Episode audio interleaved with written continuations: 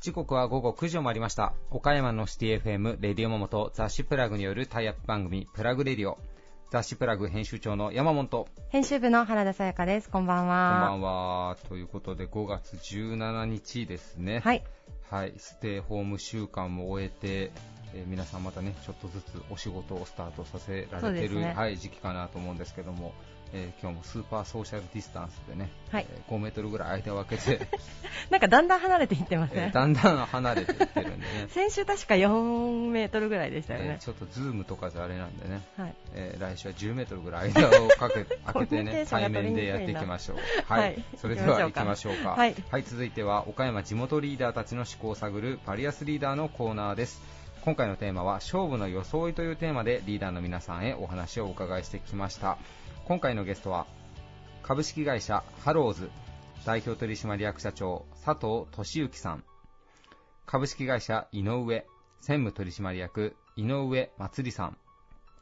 弁護士法人太陽総合法律事務所代表弁護士近藤玄之介さんマムハートホールディングス株式会社丸井代表取締役社長松田金也さん。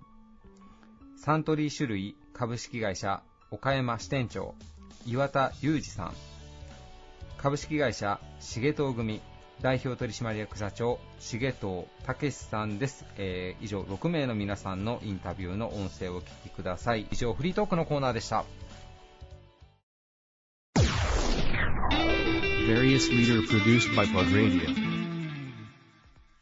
岡山に拠点を構え、瀬戸内商船圏180店舗3000億円構想を掲げる、全店24時間営業のスーパーマーケットチェーンです。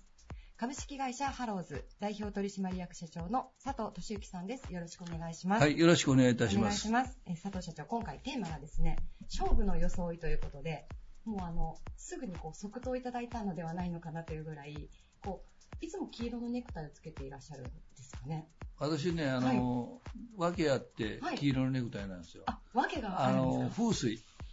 風水で大昔ね、はい。あの、お金が貯まるというんじゃないんだけど、はいお金をうまく活用するためには、はい風水ではい、黄色、で、黄色でと言って、日常的につけれるものって何かなと思った時に、ネクタイ、はい財布、はい。ありますね。財布は黄色って出すの、あれだなと思って、だからネクタイにしてあ、そうなんですね。もう、20年ぐらいずっとこの黄色かな多分、多分ね。結構長い間。ええまた今日はすごい可愛いと言ったらあれなんですけど、パンダ、パンダはいで。えパンダ柄のネクタイをつけていただいてるんですけど、お持ちのネクタイはもうかなりこう黄色系統えもう、家の中探してみたら、はい。まあ、本数を誇るもんでもなんでもないんだけど、えー、50本から100本の間ぐらいあるな。全部、全部黄色だった。すごいですね。いやいや、あの、もらい物とか、はい自分で買ったりするんだけど、はい。で、まあ、一回もつけてないのもあるんだけど、うん。でも黄色ですねあ、基本は。そうなんですね。でもそれあれですね、社長。日替わりで全部つけようと思ったいやいや、日替わりあんまりしてない。意外と1週間ぐらいで。うん。いや、でも今日のネクタイはブルガリっていうことで。いやいや、あんまりブランドの話じゃないんだけど、うん。緩まないんですよあ、ここが。なるほどうんあこれ、昨日あんまり話すとね、ブルガリの宣伝マンになっちゃいけないんで、あの、この、何ていうのかな、首元がね緩まないんです。なるほど。うんいや、でもあの、本当にビジネスマンのええ成り立ての方もええラジオ聞いてくださってるので、はい。いいものはやっぱり知れた方が皆さん喜んでいただけいやいるとやいや、思うので。ブルガリから黄色のネクタイがき消えたら困るなと。影響がね、各方面に出るかもしれないですからね。はい。じゃあ、この辺でちょっとブランドの話は、ええやめにして、はい。ちょっとちなみに風水っていうのは、結構信じられたりというか、取り入れられたりするんですか？昔はね、はい。やってたけど、はい。そんなにあの、こう、うん世の中に定型油、これが出なきゃいけないというのはうんほとんどないんで、はいあの、一旦付け出したら、まあ、はいこれがもう形になっただけなんですよ。うん、それはね、そんなになね。というより我々の業界自体が、はい。あの、生活者の皆さんに対応していかなきゃいけない業種なんで、あの、これでなきゃいけないというふうなの言ってたんじゃいけないですね。じゃあもうあくまつのきっかけであもうきっかけで、まあずーっと、まあ黄色が人に似似合うんじゃないんかなと言われると、まあそれでいいかと。そこまで意識したもんじゃない。でもあのパンダ柄のネクタイすごくお似合いでいやいやいやいや、まあね、それなりです。はい。ありがとうございます。すみません。じゃあちょっと後半は、はいあの少しあの話題を変えてですね、あの今コンビニのまあ24時間営業の是非っていうのが問われてると思うんですけれども、はいハルズさんもコンセプトとして24時間ええ営業を掲げられていらっしゃると思うんですけど、そのあたりのこうコンビニの営業体験の違いであったりとか、うんうんそのあたりを教えていただいてすか？あの、ちょっと待ってください。はいあの、スタートをやっぱりあの論じないと、はい24時間のあの是非が伝わらないんですよ。はい。我が社の24時間営業は、まあ、言うなれば手法なんです。手法。方法、方法論。お客様のニーズに、生活者のニーズに対応するというのから、結果24時間営業というふうになってるんですよ。だから、お客様は生活スタイルね、はい。ライフスタイルがどんどんどんどん変わっていって、今もう24時間の時代になってて、ええ。そのライフスタイルに買い物の24時間サービス、買い物時間のサービスをするということで、結果的に24時間営業ということで、ガチッとこううんビジネスモデルを固めたんです。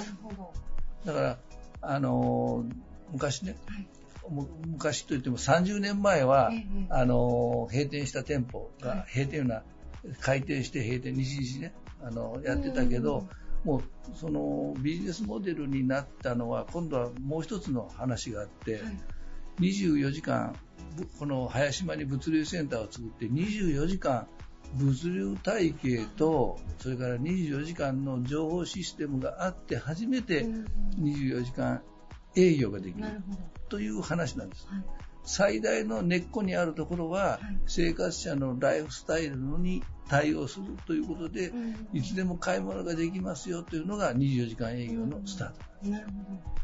24時間営業するためのどうのこうのではなくて、そうそうそうそう。でね。結果、24時間物流をやらなきゃいけないし、24時間、えー情報システムを構築しなきゃいけないということで、我が社はあの閉店したら、一般的な企業ね、小売店っていうのは、閉店した時に、あの何なのかな、えー生産するんですよ、はい今日の一日の売り上げって。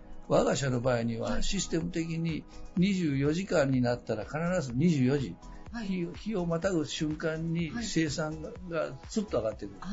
で。お金の方はもういつでも生産というか、まあ、回収できるようになええってるんですよええ。これ一例の話なんですけどね、はい。だから、まあ、そういったのは情報システムで構築していってる。で、まあ、物流は一番分かりやすいんですけど、はい。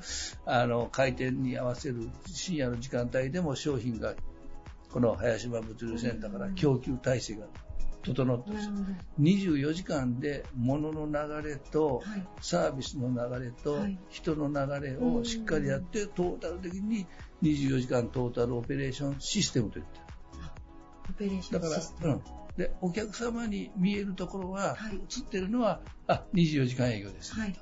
我々は今言ったような24時間のトータルのオペレーションをうまくコントロールしながらやってるから、うん負荷がかからないようにしてるんですね。なるほど。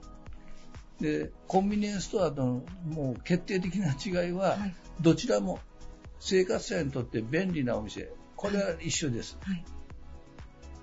そこから、あの、だからね、コンビニエンスストアがなぜ支持されてるかな、うん言ったら便利な。うん。で、コンビニエンスそそのものが便利という意味合いだから、コンビニエンスストアで成立してるけど、両方とも、ハローズも、コンビニエンスストアも、まあ具体的にセブンイレブンもファミマもローソンも、どちらも便利なんです。うん。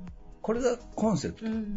しかしながら、じゃあ、オペレーションをするにあたって、人のところね、はい人、従業員のところ、はいここが違うんです。うん我が社の場合には、複数、うん深夜の時間帯でも従業員が、えー従事している。はい。はい。で、コンビニエンスストアは若干我が社よりは少ない。はい。で、業務的には、業務的には、我が社も商品をお客様が買われたら、レジでね、チェックアウトするというのが基本的な流れなんだけど、実はハローズの場合には、あの昼に、昼間にやる商品の補充、はい、はい。これもやってるんです。ああ、なるほど。もちろんね、コンビニエンスストアもやってるけど、そこに対する人の投入量が違うから、コンビニエンスストアはどうしてもワンオペになったり、我が社の場合には、多い店は、その深夜の時間帯に18名ぐらいこういるんです。その差がね、はい結果的にあの大きな、ね、違いになってくるんです。なるほどでもう一つ、ハローズの場合には専業いうのかな、はい。こうえーチェッカーさんならチェッカーさん、で補充なら補充、はい。えー店舗の,、ねうんあのこう維持管理でクリーンですがクリーンですというふうに分けてやる分け分けてやるんですよ。単能化なんです。はい。コンビニエンスストアは多能化。はい。いろんな業務やらなきゃ。大変なんです。そうですよね。負荷がかかっちゃう。はい。ハローズはこの業務だけやればいいことでうん。単能化を図ってるから人数はいるんだけど、うん。いるのはたくさんいる必要なんですね。売上高コンビニより多いから、はい。当然単能化を図ってオペレーションしてるからある意味ね、えー精神的負担が少ないんですよ、ん。まあ、そういうこともあってはい。応募がたくさん来られる、はい。もちろん昼間より若干ね、あの時間給が深夜手当等ではい。上がってきますから、えー働く主婦の方々が深夜の時間帯、子育て中の、えー何言うのかな、あー奥様方々というか、はいえー女性の方がええ、え圧倒的に多いんですえ。。若い方う。んなるほど。ダブルワークもしやすいというこダブとですね。ルワークというのはあんまり使ってないんだけど、はいまあ、まあ、それはわかりませんけどね、はい要は昼間の時間と夜の時間を使い分けをする子供さんを寝寝かせつけて働きに出られるとかうんいうふうな方が多いんです。うん、なるほでど。もう時間の方もちゃんとシフトを決めてあるから、はいそこらあたりはね、ここへ書いてあるように、はい、はい。まあ、一言で言ったら心理的負担がうん働く女性にとって、はい子育て中の女性にとって非常に心理的不安、あの、何のかな、負荷がかからないから、たくさん働きに来ていただいているというイメージかな。もうじゃあその先ほどのオペレーションシステムっておっしゃっていただいたんですけれども、人の部分もかなり差があるというかそこを構築されているからこそできることではあるんですね。24時間の、はい。今言った物流であったり、ええそれから作業体系を全部組み立ててあるから、すごく、あの、どういうのかな、うまくこう回ってるんですね。うん。で、深夜の時間帯には、まあ、あのセルフレジは入れてないあの活用してないんだけど、はい。あの世の中的には今、はい自動発注、AI を活用した自動発注等があるんですけども、そういったところもあの AI で自動発注ができる対象品目はどんどん入れていってるから、あの難しい業務がどんどんこう機械化されてるうん複雑な業務が機械化されても対応できるようになっているどんどんなっていってはるという状況ですねあそれはまあ負荷がかからない精神的負荷のかからない業務体系に変えつつはい。全体のオペレーションシステム人のあの働き方のうんこう何言うのかなパートパートうんパーツパーツをうまく組み立てていってこんなイメージかな。いや、わかりやすいです。ありがとうございます。はい。じゃあ、あの、そこが、やはり、ハローズさんの特性というか、うんだからはい。基本的には生活者のライフスタイルに合ってるというのは、ハローズもコンビニエンスストアも一緒なんですよ。ん。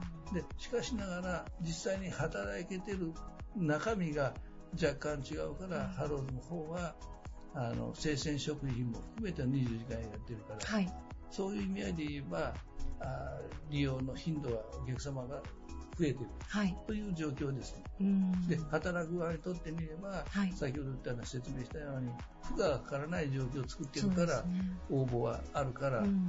人不足によって閉鎖せなきゃいけないということはない。うん。なるほど。今、従業員さんも先ほど資料拝見したんですけれども、えー昨年のまあ11月の段階で1139人というふうに教えていただきまあこれはして、社員だけはい、正社員さんだけで。で、そこにさらにまあアルバイトさんであったりとかタイム。社員の人たちはい入れるともっと増える、そうですよね。8000名ぐらいかうーん。もうすごいこう、ものすごい大きなワンチームでな やられてらっしゃるなと、うんはい、ありがとうございます。いろいろ教えていただいて。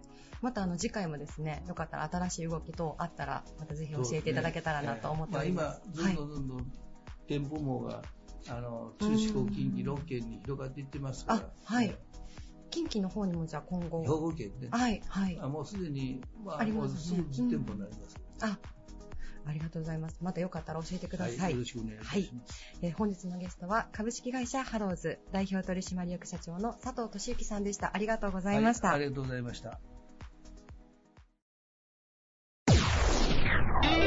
Various leader produced by Plug Radio. 創業106年を迎えた岡山県南エリアを中心にエバホールなどの総裁ホールを展開する大手葬儀社株式会社井上専務取締役の井上祭さんです。よろしくお願いします、お願いします。えー今回皆さんに勝負の装いというテーマではい。お話をお伺いしてるんですけども、えーまあ井上祭さんご自身、まあ、もしくは井上として、まあ、はい。勝負というか、まあ、大事な時の装いというのの、うん。まあ、ルールというか、はい。なんか流儀的なものがあれば教えていただけたらなと思うんですが。僕はやっぱりブラックスーツですかねうん。ブラックスーツにブラックタイはい。かなと思います。ただまあこれちょっと間違ったら喪服というかうん礼服になるので、はい。まあ、あのー生地感であるとか、はいえー襟の形であるとか、はい。えーあとはネクタイの幅はい。とかがやっぱり重要かなと思ってますうね。んやっぱり、まあ、お仕事柄もちろんね、ご葬儀の時には皆さん黒の服だと思うんですけども、えやっぱりこれ結構皆さん、冠婚葬祭の時の礼服って結構皆さん、なんか悩まれるというか、これで合ってるのかなみたいなこともあるとは思うんですが井上のスタッフさんはもう皆さん統一の制服というか、やっぱ決まってらっしゃるんですか？そうですね。あの、うん。まあ、あの、式に入らないメンバーは、あの、えーネイビーとか、まあ、比はい較的こう落ち着いた色のスーツ。はいまあ、これは別にあの、デザインとかはね、はい。あのーあんまりないんですけど、はい。えー式に入るメンバーは基本的には全員礼服に着替えて、うん。あのー入りますね。なるほど。はいまあでも礼服でもやっぱね、井上さんだったらなんかちょっと装いにも結構厳しくなんか皆さんなんかルール付けがあったりされるのかなと思うんですけどうんうん。そうですね。あのーうんまあ、あの、基本的には統一してるので、はいネクタイも、おスーツも全部統一でやってるので、あ、じゃあもうこのネクタイをつけて現場には行きなさいというそうですね。まあ、もっと言うならば、僕いつも言ってるんですけど、ネクタイの長さを統一しろって言ってるんですよ。あー、なるほど。ベルトにかかるかかそうそう。剣先の部分がね。はいやっぱりそれが、あのー全員一緒なのとバラバラなのとっていうのは全然見た目が違うので、やっぱりそういうところも気遣うというか、こだわるというか、はいそういうことで、あのー式が締まるというかね、はい。凛とした空気感は僕は出ると思うんですけどね。なるほど。あと女性のス、あの、えっ、と、スカーフというか、なんて言うんですかね。あー、えっ、と、首に、まあ、そうそう巻いてるやつですね。はい。ああれも特注で、へー。あ、のーエルメスオレンジと縁がブラックはい。で特注で、あれはもう僕がプロデュースしてへ作りました。ー。オレンジをそこに差し色として入れて。ええあれ業者に言うて既製品だったらもうほとんど一緒なんですよね、どこも。はい、はい。もちろん卸が一緒であればうん全部柄が一緒になるので、うんちょっと違うのが欲しかって、で、結構数年前にね、あのー県外の業者にお願いして、はい。それを特注で。なるほど。えじゃあ井上さん、ご葬儀の時にも、まあ、もうワンランクちょっと品が出るというか、そうね。大阪に出るように、装いにも気を使ってらっしゃるということですね。ちなみに、あの、松りさんご自身は僕いつもお仕事の時結構ネイビーのスーツが多いような印象が。あるんですけども、ええ。それは何かこう理由があったりされるんでしょそうですね、仕事柄、まあ、葬儀なので、やっぱり、えーあんまり明るいね、はいあのまあ、グレーももちろん着る着ることあるんですけど、うんやっぱりグレーの例えば明るい色とかねうか。、あんまり適さないので、やっはい。ぱり、あのどうしてもホールの中入ったりとかうん、用事であるので、はい。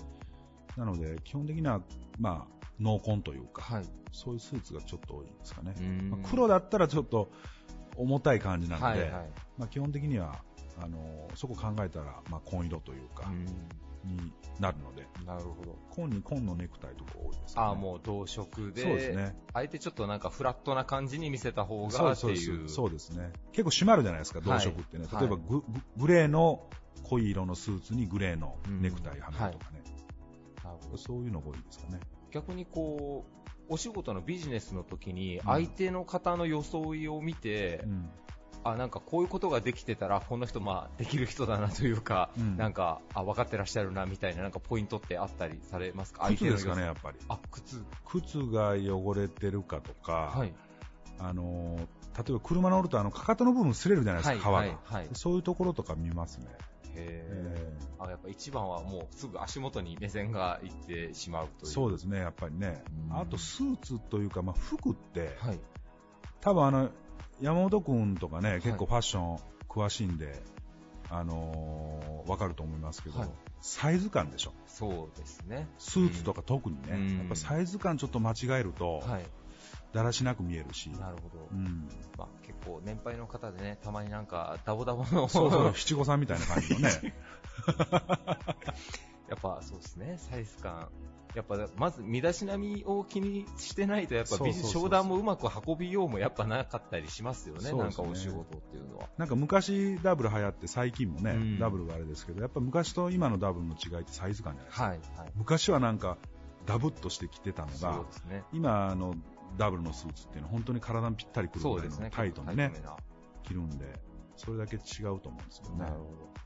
実はね、あの、まつりさんにあの、今回勝負の装いっていうテーマなんですってお話をしたら、あの、うん冒頭にナイキだっていうお話が あったりしたんですけど、最近ね、あの、まつりさん最近もう、あの、ええアームレスリングがすね。すごくええ。一生懸命ね、はい。なんか勤しんでらっしゃって、はい。やっぱり、ご自身、アームレスリングの大会とかにも出られてるみたいだけど、うん。そういう時にもなんかその、装いのルールっていうか、験担ぎ的にこれをみたいなものあったりされるんですか？いや、でも、あの、試合は基本半袖なんで、やっぱ肘を出してないとでダメなんですよ。はいはいなので半袖なんで、はい。あんまり T シャツは、まあ気にしないですかね。うーん。まあ、試合の時はあんまりそんなに、あの、あんまりきつくないようなはいはい。服でいきますよね。あ、もうちょっとなるべくカード液ちゃんと取れるような感じで。ストレッチがちょっと効いいてるような感じで。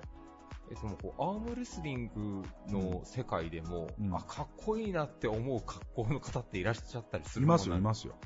います、います。で、あの、えーっと、アームレスリングの、はいなんか、専門のそういう服を、アパレルを立ち上げてる人もいるし、へえ、あ、ちゃんとウェアの会社が。うん結構おしゃれなんですよ。はやっぱあれですね、まあ、ご葬儀とアームレスリングをあれ一緒にしちゃい、あれですけど、どんな業界でもやっぱ装いでなんかできる感じというか気持ちが上がる服って絶絶対ありますよね、い。それそうはですね。アームレスリングのやっぱりあのーこう、腕を見せるんで、うんこう、より腕が漏れるような、ああ、な。なんか、相手にとやっぱり相手に。に対しての、こう、い威嚇じゃないですけど、はいはいはいやっぱそういうのは、精神的な部分っていうのは多分大きいと思います。へえ。あじゃあちょっと腕の切り口のところが腕がもりっと大きく見えるようなちょっと袖がい。短くて、ちょっと細いような、パパツパツになるようなね。そういうのは視覚的に、あのー違うと思いますね。ありがとうございます。まあ、ねいろんな業界でもこうできる装いというのがあるんだなというのがお話をねはい、お伺いしててありました、ありがとうございます。はいえーゲストは株式会社井上専務取締役の井上まつりさんでした。ありがとうございました。ありがとうございました。Various leader produced by Plug Radio. 紛争予防ホームや戦略ホームなどの領域で専門的、総合的にサービスを提供しています。利他の精神と依頼者第一主義を貫く企業法務の法律事務所です。弁護士法人太陽総合法律事務所代表弁護士の近藤源之助さんです。よろしくお願いします。よろしくお願いいたします。お願いいたします。えー近藤先生、今回ちょっとテーマがですね、はいちょっといつもとは一風変わっておりまして、勝負の装いということで、ははい。い、皆さんにお伺いしてるんですけれども、先生、今日は、えーと紺色のスーツに赤色のネクタイという、はい。こちらが先生のトレードマークというふうに先ほど教えていただいて、そうですね。はい。あの、僕はエッジ系のええ、赤いネクタイをはい、してるときと、その赤赤が混じったはいストライブあ、のはいネクタイはいがほとんどでしてね。あ、そうなんですねだ。から大体赤系統はいが多いんです。なるほど。確かに私もお会いするたびに、うん確かに紺色のスーツを着ていらっしゃるなというふうに、はいあのおっしゃっていただいて、あの思ったんですけれども、赤のネクタイっていうのは、どこう色がお好きだからっていうのもあるんでしょうか？いや、その、はいむしろ赤という色が持つはい、その精神といいますかね、はい。はい。色彩が持っているものですけれども、はい。まあこれは僕にとってですね、はい赤いネクタイをしている時っていうのは、やっぱり自分を奮い立たせる、闘争心を持たせる、そういうこの、おなるほど。心の状態をですね、はい。上に上げうる時ということでね、はいで仕事ではやっぱりそれがはい。自分で一番その好きだという色になりますね、あネクタイなるほど。はい。あの、今回ネクタイという風なご紹介いただく方もたくさんいらっしゃるんですけれども、はい。やっぱり赤っていうのはこう自分が身につけて、まあ、例えばネクタイだったら自分の視界に入ってくることも多いと思うんですけれども、うんそね。その度にやっぱりこう少しこう気分が上がると言いますか。そうですね。心を高めるっていうかーん。その悪い言葉で言ったら闘争心ですあね、なるほど。だから熱情というか、ねはあはあはあ。そういう仕事に対する熱はい情というものを赤い色ははい意味するはい。というふうに思って、はい。それで私は仕事をするとき、はいすなわち仕事をするっていうのはまず法廷に立つとき、はい。それから人と相手方と交渉するとき、いろんな講演をするしはいます、。はい。講演をするとき、はい。それからいいろんな形で、えー私どもはそのお人と話をすること、はい会話することもあるし、一般的なお話をすることもありますけれども、とにかくその自分の、まあ、熱情って言ったらいいかな、一番ね、うん熱情を、心の熱情を表現する、うん相手方に伝えるというのに一番ふさわしい色だと。思います。ありがとうございます。私はエンジの色がほとんどですね、ネクあタイ。、そうですか。はいえはいちなみにあのそういった赤系の色以外のネクタイをされることはないもうありますけどねあ、あるんですね。ありますけどね、それは正式な、あーあの結婚式のなる時にはあ白っぽいしてしてますはいけど、はい僕は中間のはい紺色のストライブ、はい。紺のストライブですね、えええそれをあのすることがありますあね。、そうなんですね。なるほどそ。れはおめでたい時はい。とかなんとかの時はいですね、あ仕事じゃない。式典のような時、はいやはり仕事の時は赤系のネクタイで。はいありがとうございます。すみません。ちょっと後半はということで、あの、これから後半に移らせていただこうと思ってるんですけれども、あの、今年もですね、恐縮なことに、あの、太陽総合法律事務所さんの方から年賀状をいただきまして、はい。そちらにあの、書いて、いつもあのうん、書いてあるお言葉を、はい、拝読するんですけれども、今回、近江商人さんのはいお話ということで、先生からの一言があったんですけれども、まあ、近江商人といえば、リスナーの方がご存知かもしれないんですけれども、えー、散歩よし、ね。よし、はいはい。それは自分よし、お客さんよし、はい世間よし。はい。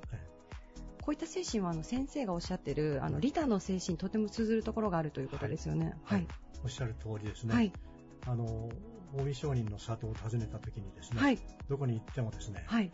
その散歩よしの思想がはい現れている、そのはい。企業のね、理念がいっぱいあるんですよ。ん。で、その散歩よしっていうのは、その自分だけがいいわけじゃない。はい。相手もいいし、世の中もいいんだと、この、その、そういう仕事についてね。はい。ということで、えー僕が言ってる利他の精神。利他とは他を利する。はい。利己に対して利他ですね。はい。利他を上に置く。うん利己の上に置くという状うん態。これが望ましい仕事に仕事人の姿だと思います、なるほど。それを利他の精神だというふうに言いますが、はい。まあ、今現在で一番それを強調されているのは稲森和夫さん、ああ。京セラのねはい。名誉会長ですけど、はいねあの、あの方のはい。利他の精神はい。というのに僕は惚れてるわけです。ああ。はいいや今日もあの、もう本が本当にたくさんあるお部屋で取材をさせていただいてるんですけれども、すぐ手に取れるところにやっぱり稲森和夫さんの本が。そうなんですね。はい。うん、たまたまね、はい。あの、全部置けないですから、はい。一部をこの机、ええ。もう一つだとか本棚にある、はい。こちらはもう一つ別の机の上にあるとはいいうことで、大体稲森さんの本ははい持ってるというふうに思います。そうなんですね。あ、もうじゃあ近藤先生の敬愛される方ははい稲森和夫さんなんですね。経済人とうしてはね。本当にもう文句なしにうそう思っておりんます。ちなみにあの、京セラということなんですけれども、はい稲森和夫さんもルーツがもしかして近江とかに近いところにあるんでしょうか？わらないはね、あの、鹿児島の出なんですよ。あ、そうなんですねで、。鹿児島大学の、はい。えっ、と、理工学部かなんはいかの出身ですね。はい。はい。で、彼はそれで、地方大学ということでコンプレックスを持ってうるんです。彼の基本にあるのはね、コンプレックスなんですよ。はい。コンプレックスをはい克服するために、はい日々努力をしている。はい。いうのが彼の実際の姿です。うーん。はいすごいですね。でもそこでから。それが自分を伸ばす、自分が上にこう自分をはい上に伸ばしていく、はい自分を伸ばすという言葉があるんですけども、ええ。えうーんー。心を伸ばす、経営を伸ばすというはい。心あ心を高める、経営を伸ばすというんのん。が彼の一番最初に出した本ではないでしょうか、あね。、だからそか。その本を読んで惚れたんですよ。あ、こそうなんですね。その成功のだとかなんだとかっていはいなるほど。じゃあもうずっと惚れ続けていらっしゃるというわけですね。そうです。ありがとうございます。ちなみにあの、近江商人の、はいまあ、ルーツがあるはい企業さんっていうのも世間にはすごくええ多いですよね。っぱはいあり。ますね。僕はそれ、あの、表になってましたけど、はい覚えきれませんけれども、はいまあ、伊藤忠兵衛さん、あ伊藤忠ですね。はい。彼が一番有名でしょうかね、うんあの、近江商人の中でね、うん一番有名かもしれません。それからこの間シンポジウムではい。え出たんですけれども、西川布団店の西川さん、ね。はい。西川布団店さん。はい。種屋さんのね、はい。えー今の若手の、これは大岡さんになるかもしれません、はい経営者。はい。種屋というお菓子屋さんです。あその食べ物屋さんも、はいあの料料理をするええええようになってますけどね、はいそこ行っても食べてみましたが、あさすがだと思いあ。ます、あ、そうですかは。でもやっぱり今その、では現代的には今思い出すのが種種屋さんから、ん。大きなガーデンがあってね、はい食べられるのはいそこへ観光バスがどんどんへうに、え。そんな大きいところなんですか？えへえ。えエリアを5つも一緒ないかな、公園のような形にして。そこで、まあ、展示したり、ええ食べたえりするところがあって、はいそこへあの、まあ、売店もいっぱいあるわはいけですね。。はい。そこへ観光バスが何度僕も行ってる間に、はい何台も観光バスが出入りするんですよ そんなに人が。えはい。集まってますね。はあ。それがまあ、私、あの、経済同友会のメンバーなんですが、はい。経済同友会で旅行した時に、はい。その、なんでこんなに、うーん。その、観光バスがね、うんどんどん押しかけてくるか。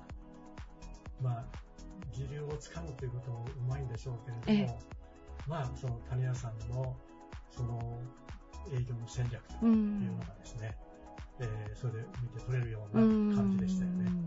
えなるほど。あの、やはりさっきおっしゃったように、まあ、自分だけがいいのではなくて、やはりおー客様うん。世の中にうはいいんだという、ん。こういう考えう方ですね。ん。これはあの、最近もはい。ストライクインターナショナルの、はい。あの石川社長がその評価を上げてるんですね、服というのは世の中のためになるかとか、うん。買った人のためになるかとか、うんそういうことをずっと質問のとして書いてはい。いるんですよ、ああ、そうなんですね。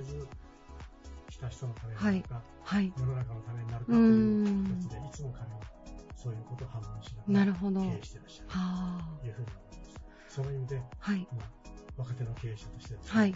一番有望株だろううーと思ってますけども、いいや、近藤先生のお墨付きがもらえるっていうのは素晴らしいことなんじゃないでしょうか。そりゃそうだよね。いや、本当に。本当ね、あまたの企業さんをはいはい。っていうと、現代的な言ったらもう、う今の経営の神様言ったら、はいや。っぱり、あれじゃないですか、稲森和夫さんじゃないでしょうか。ああ、はい。それから若いはい。青年で、まあ青年だろうけどね、はい青年のその経営者として、はいえー名を馳せてるのがやっぱり、はいストライプインターナショナルの石川社長。石川社長聞かれましたか？しかとお聞きいただけたらと思います。ありがとうございますあ。の方の基本にもやっぱり倫理というん。まあ、言ってみればリーダーの精神っていうのは倫理の思想ですよ。はい倫理ですねそれで、そのリーダーの精神が、はい。この稲森さんなんかのはい。思想で、著者でも何でも全部流れてるんです。ん。だけど、やはり石川さんにはい。基本の部分がそれが流れる。あそれで、そのお客さんのためになるかあ。、はい。相手のためになるかうんっていうことと、世の中のためになるかっていう観点うん。これがやっぱり倫理の思想だと。なるほど。だから今の石川さん、石川社長が、はい一番大事にされているのが、はい。リタの精神か倫理の思想。あやっぱりリあ。タの精神ではないかなると、ほど。ああ、はいい、やでもその先生のお話を伺っててすごく思うのが、まあ、私全然経営者の立場ではないんですけれども、やはりこうこれから起業する可能性のある方であったりとか、もちろん経営者ではないんですけれども一社会人としてその倫理といいますか、はい常にこの自分の中で、まあ、一本こう柱リタの精神、倫理というものを持つっていうことはとても大切なのかなと。ね。はい。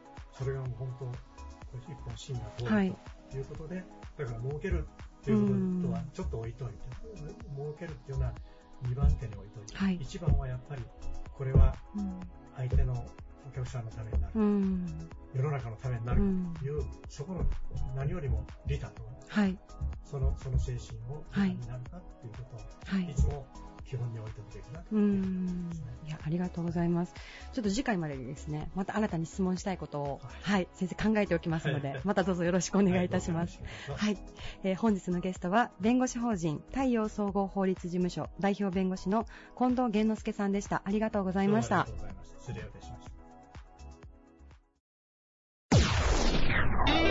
Various leader produced by Plug Radio. 岡山県内及び山陰エリアに食品スーパーマーケットを多数展開。鮮度と品質にこだわり、安心安全の食を地域に提供する企業。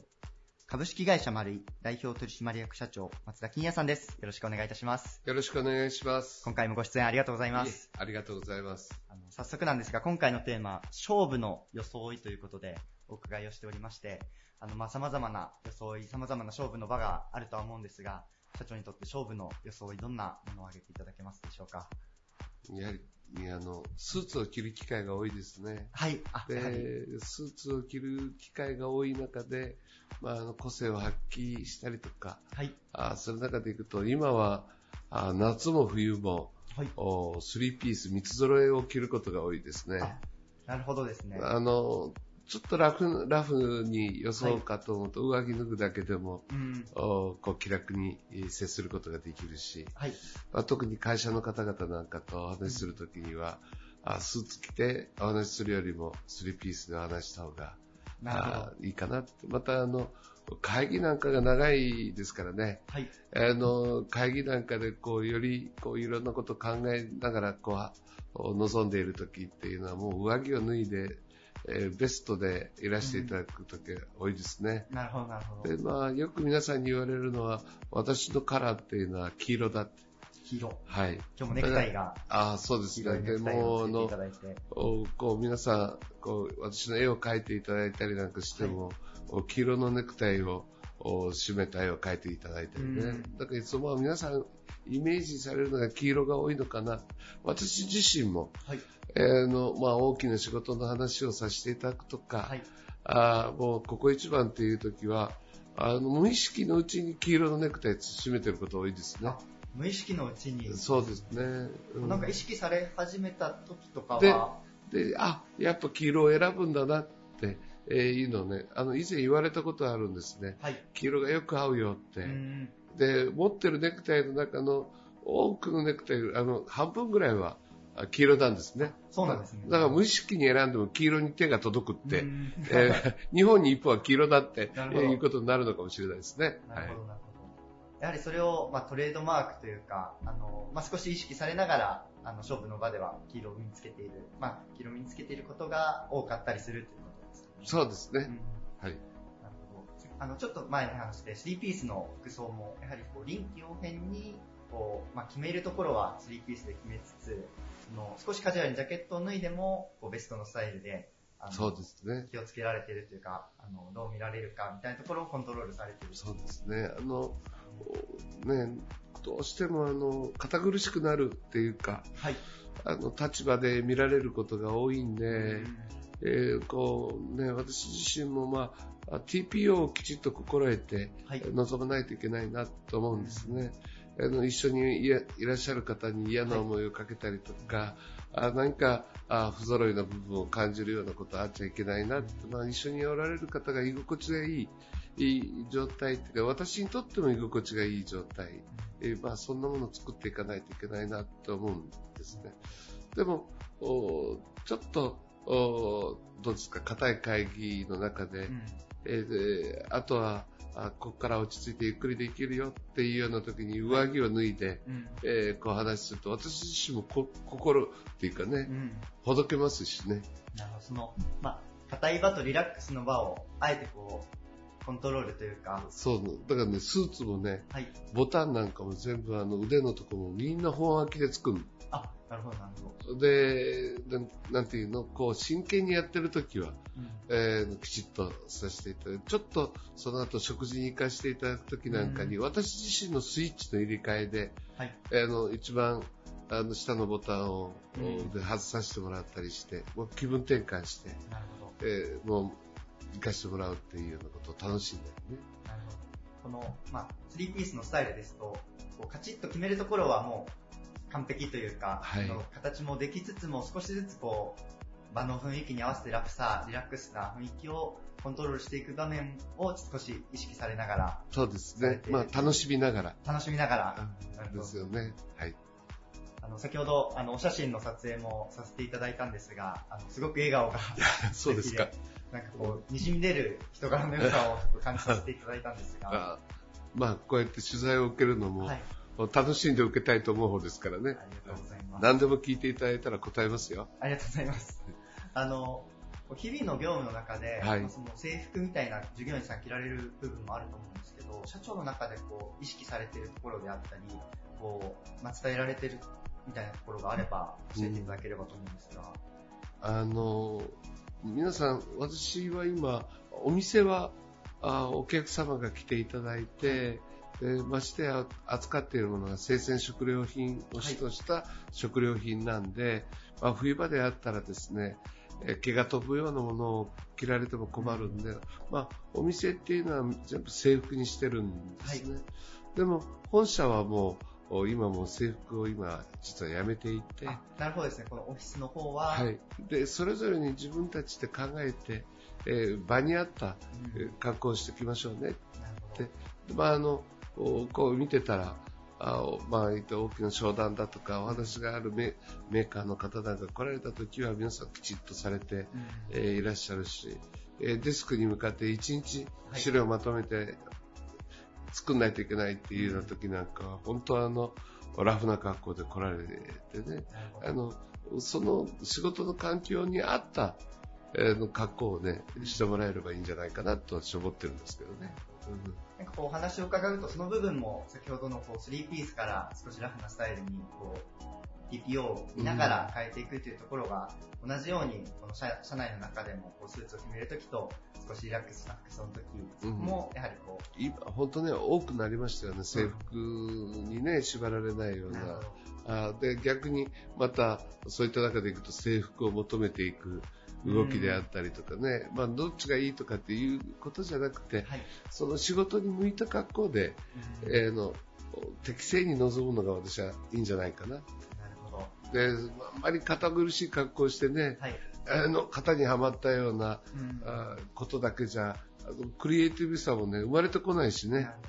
その型にはまったいわゆるきちっとした姿が本当で適正かっていうところが問いとしてあるというかそうですね少しリラックスした雰囲気の方がその商談の場とかではあのより良いみたいな感じがあるというところですね。個性も出ますしね。そうですね。ね好きな色がどうだとか、でどんな服が好きだとか、はいい、うのが出て表現にもつながると思いますけどね。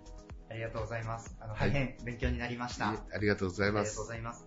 ご出演いただいたのは株式会社マルイ代表取締役社長松田金也さんでした。ありがとうございます。ありがとうございました。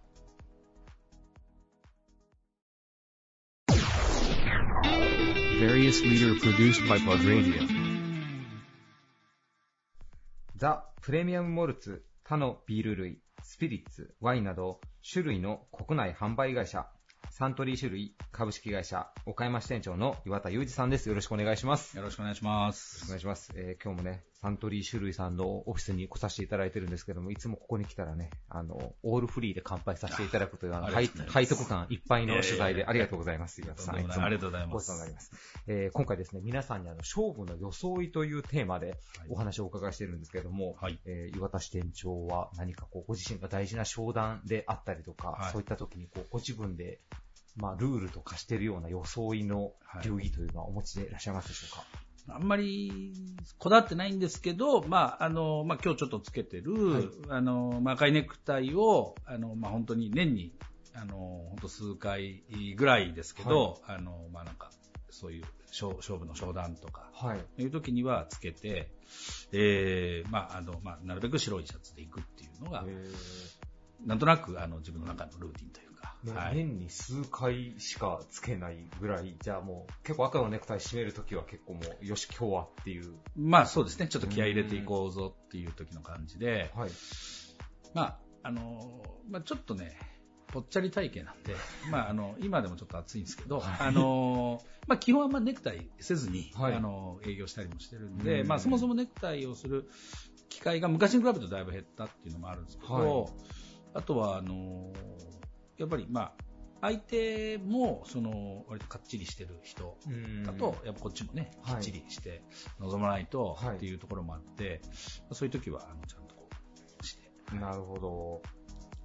なんかこうし、えっ、とまあ、ビール会社さんというか、まあ、飲料メーカーさんの営業の方っていうと、やっぱ結構皆さんスーツスタイルな気がするんですけど、ね。今はええまあ結構ね、IT 系なんかまあわかりやすいですけど、はい。結構脱スーツみたいな流れはい。がビジネスマンにも来てると思うんですが、サントリーさんの場合はやっぱり基本はもうスーツスタイルでタイドアップっていうのがベース。えーと、いや、あのー特に絶対スーツじゃないとダメだというルールはないんですけど、はい。まあ、要は、あのー会社を代表してお客さんのところに行くので、はい。まあ、あのー恥じない、まあ、スタイルであれば、あの、T シャジーンズでやっぱりちょっとね、失礼になるので、だから、あの、まあ、あ相手にされ、相手に、あの、お会いするお客様にある程度合わした格好というのは、まりかなというふうに。だから、あの、えっ、と、まあ、飲食店の方だと割と少し、まあ、ネクタイも取らせてもらって、ラフな感じで行っても大丈夫ですし、はい。はい。でも、あの、こう、なんていうんですかね、あの、卸様とか、はい。いうところはやっぱりカチッとされてるので、我々もちょっとした格好で行ったりとか、はい。サントリーさんでこう入社してから、なんか服装についてのこう、なんでしょう、研修とか規定みたいなものってサントリーさん設けられてたり、そこはもう特にもう任せられてるって感じなんですかね。そうですね。多分新入社員の研修の時に、はいあのーちょろっとこう、まあ、あの、なんてビジネスマナーの一環としてね、あの、習うのはあるんですけど、はいあとは、えーと、まあ、世の中的にこう、クールズビズだ、クはいビズだったり、うんウォームビズだったりするので、まあ、それは全然 OK ですよ。はい。ネクタイ取ってもいいし、はい。ただ、まあ、あの、人から見られて、やっぱり食品会社なので、うん。えーその清潔感をやっぱりそれは持てというのは、まあ、常々、これはあの、言われてることですね。なるほど。はい、だからあのネクタイ取ってても、まあ、あの綺麗な、まあ、はい。シャツがヨレヨレだ、まあはヨレヨレとかね、うん。なんかこう、3日も4日も経ったシャツ着てるとか、まあ、あんまりないですけど、えーとか汚れてたりとか、はいはだからあの、まあ、ちょっと違いますけど、例えば車も、はい。あのやっぱ綺麗にしてないと、はい。汚い車を乗ってる営業マンからはい。商品買いたくないじゃないですか、はい。食品会社なんかね、はい。だからやっぱり綺麗に、まあ、僕もしとけよって言ってるんですけど、食品を扱うっていうのはやっぱそういう結構細部まで。そうですね、やっぱり多分そういうふうにお客さんは多分見てらっしゃるんじゃないかなというふうに、うんはい、思います。それこそ先ほどクールビズとかね、最近ウォームビズとかも言ったりしますけども、はい岩田さんがその、まあ、もっと昔にこう現場で、まあ、ちょっとね、あの、出られてた時っていうのはもうそんな概念が 世の中になかったじゃないですか。まだない時でしたよね。だからもう真夏でも基本もうジャケットにネクタイみたいな感じだった。そうですね、あ当時はまだやっぱネクタイちゃんとしてましたね。えーまああの東京少しやってた頃があって、はでまあ、銀座とか行くじゃないですか。はい。やっぱりちゃんとして、はい。で、あの、お客さんのとこ行って、で、ちょっとこう、あの、ビルで進んで、また行くみたいなね。まあ、言うぐらいのことをしないと、はい結構しんどかったんですけど、なるほどあとは、あの、夜、そう、出るときは、まあ、着替えをも、ね、シャツをもう一枚準備して、ああ、なるほど。なるほど着替えていくとか、はいはいいうことはしてましたね。あんまりね、昔は大変だったぞっていう話もよくはないかもしれないですけど、うんやっぱ大変でしたよね。やっぱ今そうですね思えばやっ。ぱり。ええそうネクタイを外しても、そのあまりこう失礼にならないという風潮はいいことだと思いますね。うんうございます。えーそしてもう放送の時はまあ2020年にもうなっているわけなんですけども、はいまあ、東京オリンピックやら何やらイはいベントも目白押しなんですが、はい2019年はすみません、もう僕が知る限りなんですけども、やっぱサントリーさんのね、岡山支店さんって岡山のいろんな飲食のイベントにすごくなんか精力的に出店されたりとか、ご協賛もされてたようなイメージなんですが、はい。はい。やっぱり2020年もその流れはやっぱあったりするんですか？そうですね、あのーやっぱりイベントで、あのーうちの手前のもの商品、初めてこう、ね、飲んでいただけるという機会は、あの我々がこう一軒一軒、ね、お伺いしたり、あのスーパーさんでこう手に取ってもらうというよりも、向こうね、お客様から来てくれるっていう意味では、イベントっていうのは、まあ、あの非常に、ね、いい接点かなと思ってて。あのまあ、我々で、まあ、できる、ね、ご協力の度合いにもよりますけど、あのいいいいそういうイベントがあれば、あのご協力させてもらいたいなというふうに思ってます。はい。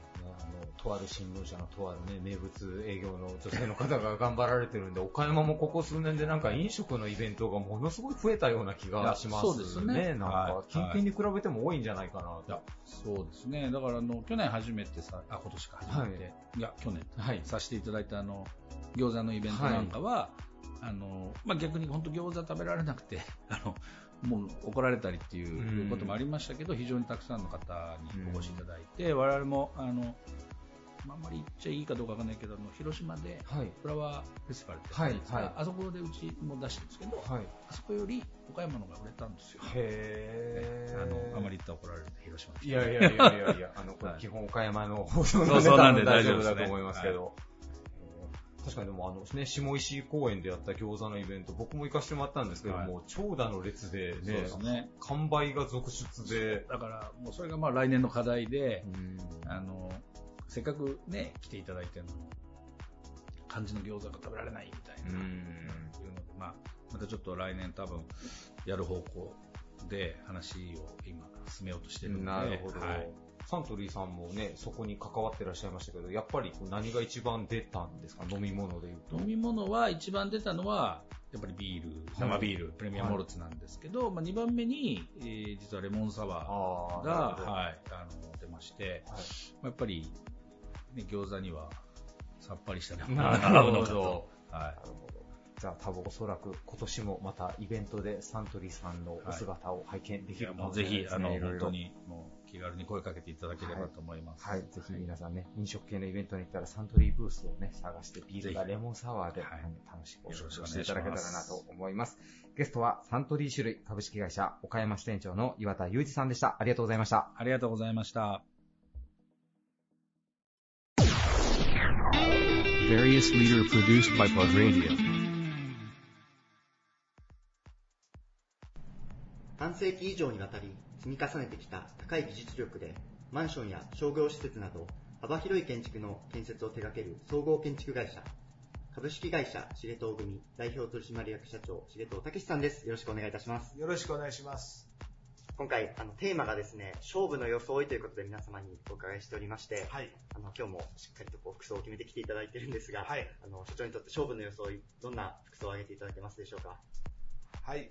あのー私は、まあ、式典とか、えー地震災等がたくさんありまして、でその時に、あのーネクタイを赤のしネクタイをしてきまして、で、まあ、皆さんによく目立つように、あのー赤、赤いネクタイをしていきます。なるほど。赤いネクタイこそが勝負の装いにそうですね。なるということですね。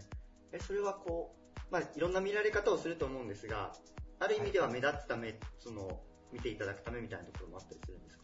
そうですね。やっぱり赤は、あのー燃える気持ちをもう、えー上昇ということで、えー赤、赤っぽい、えーネクタイを、気持ちを高,、えー高めていきたいなということで、赤いネクタイしていきます。なるほどご自身の気持ちも高めるために、その色を身につけてということですね。そうですネクタイは結構何パターンも持たれて、ええ出られたりするんですかね。あのーまあ、ブルーですとか、黄色ですとか、あのーまあ、あのーダークうー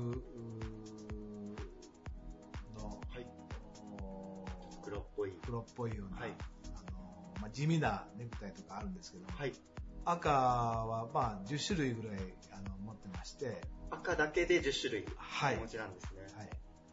でそのあの赤でも、まあ、あの招き猫がついた赤とか、い、ろんなのがありまして、まあ、その時その時によって、えー気持ちによってあの変えていってます。なるほど。まあ、このスーツのスタイルは、あの、こう、式典とか出られるときはお変わりないのかもしれないですが、はい。そこにこう、ネクタイの色であったり、そのデザインであったりで、こう、ちょっと違いを作り出していかれているというところそうですね。変化をもたらしていって。やはりご自身のお気持ちも変わったりしますか、そのつけるネクタイ。もう、あのー本当にガラッと変わってきますね。ああ、そうなんですね。はい。だから、まあ、契約するときには、まあ、この赤をもしたいなとか、はい。えーぜひ、まあ、仕事が取りたいときには、はい。えーこの赤だとか、まあ、あの自分で、えー決めてます。少しちょっと験担ぎ的なところもあったり、はい、もう当然、あの、原価議員のところがありまして、はい。あの、以前に、この赤いネクタイをつつけて、あの、仕事が取れたので、まあ、今回も取れるんじゃないかなということで、なるほど。していきます。その、まあ、過去の、こう、成功と重ね合わせて、はい。今回の成功もそこを同じようにというか、狙っていこうというところで。なるほどじゃあ社長もかなりの多数のネクタイをお持ちになりながら、それをこうそうですね、もうネクタイは、あの、毎年もう、3、4本は買ってますので、もう何百もあるんですけど、その中でまあ好きな、えー、大体もうするのは決まってくるんですけども、うん。でもそれでもお悩みになられるというか、それをちょっと考える時間がありますよね。そうですよね。じゃあそこでこう、今日はこの色にしよう、という思いでいこうというところをはい。決められて、日々のこう、まあ、お仕事に臨まれている。そうですね。社長にとって、こう、勝負の時、まあ、すごくたくさんあるんじゃないかなとは思うんですが、はいすどんな時がこう、勝負の時になりますかね？はい。あの、まあ、仕事上、建設業ですから、あの、仕事を取るか取らないかが本当のもう勝負なんですね。もう命がけで、やはり、あの、その仕事を取らないと、どうしてもあの、会社も傾きますし、えー社員もやっぱり食べさせていかないとダメなので、もう取るときも絶対あの、会社挙げて、えー勝負かけていきます。なるほど。だからそういう時こそが勝負で、その時には、まあ、こ今回のテーマですが、あの装いの部分もかなり気を使われて臨そうですね。全力でもう服装から何からすべて、うんうんあの気合を入れていいってます。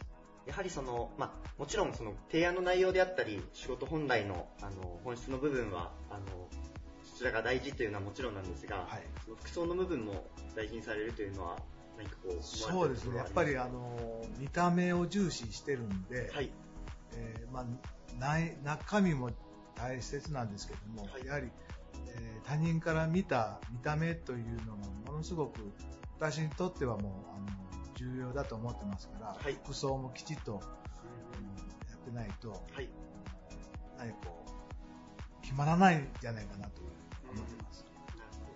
こう、もちろん商談という形になるので、その中でこう、見た目というところはかなり重要なところになってそうですね。それは、あの、社員さんもやはり同じような認識で？そうですね。私もやっぱりあのボタンをちゃんとしなさいよとか、あのえー作業着なんかでも汚れたら綺麗なのに変えなさいよとか、えー徹底するようにしています。やっぱりあのお客様との接客業が多いので、えー見た目やっぱり綺麗に清潔にするように言ってます。そのあたりも含めて会社全体で、やはりこう、服装というところは気をつけられつつ、はい。その日々の勝負の商談などに臨まれているということですね。そうです。はい。ありがとうございます。あの、ぜひリスナーの皆様も、あの、今回お写真が本誌の方に載っておりますので、ご覧いただければと思っております。はい。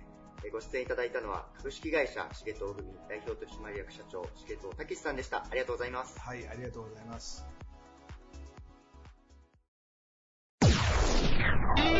Various leader produced by Plug Radio. This radio produced by Okayama Premium Magazine Plug. See you next week.